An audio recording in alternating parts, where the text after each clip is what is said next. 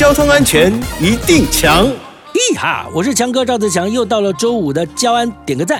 大家都知道，开车上路要随手系上安全带，这样一来呢，遇到了意外紧急刹车的时候呢，可以避免被抛出车外或撞上车内的物品，降低伤害的程度。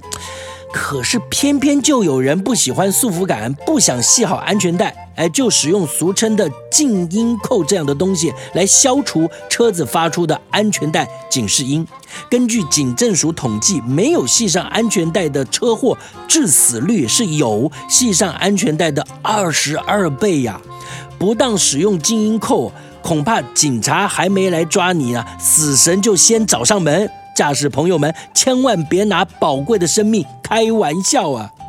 监理站呢，提醒各位朋友，无论是驾驶或乘客，小型车行驶于一般道路呢，只要没有系上安全带，可处一千五百元的罚款；在高速公路或快速公路上呢，则是处三千元到六千元的罚款。最后，强哥再一次提醒大家，开车或乘车务必以正确的方式系好安全带，并且呢，注意带子呢不可以有扭曲的现象，这样才能让安全带发挥作用，有效的保护自己哦。